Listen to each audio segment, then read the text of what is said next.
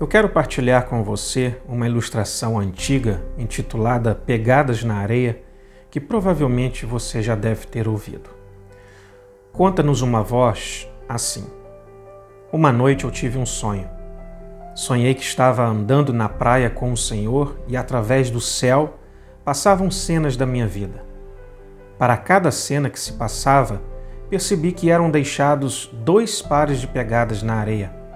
Um era meu e o outro do Senhor. Quando a última cena da minha vida passou diante de nós, olhei para trás, para as pegadas na areia, e notei que muitas vezes, no caminho da minha vida, havia apenas um par de pegadas na areia.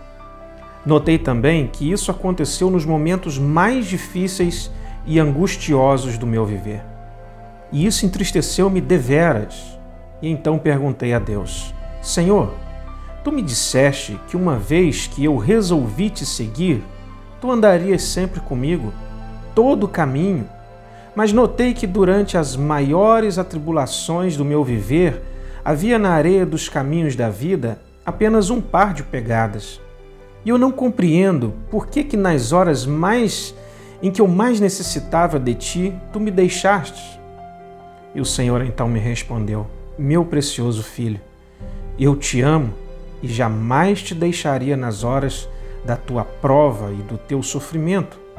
Quando vistes na areia apenas um par de pegadas, foi exatamente aí que eu nos braços te carreguei. Bom, a conclusão dessa ilustração é que nós nunca estamos sozinhos. Podemos não perceber nada do que está a se passar, mas acredite, nos momentos mais difíceis das nossas vidas, Deus ainda assim permanece conosco. Talvez você possa não ter forças para caminhar, e é aí, exatamente aí, que Ele te pega no colo e te leva nos seus braços. Continue confiando em Deus, porque Deus o tempo todo está contigo. Que Deus te abençoe grandemente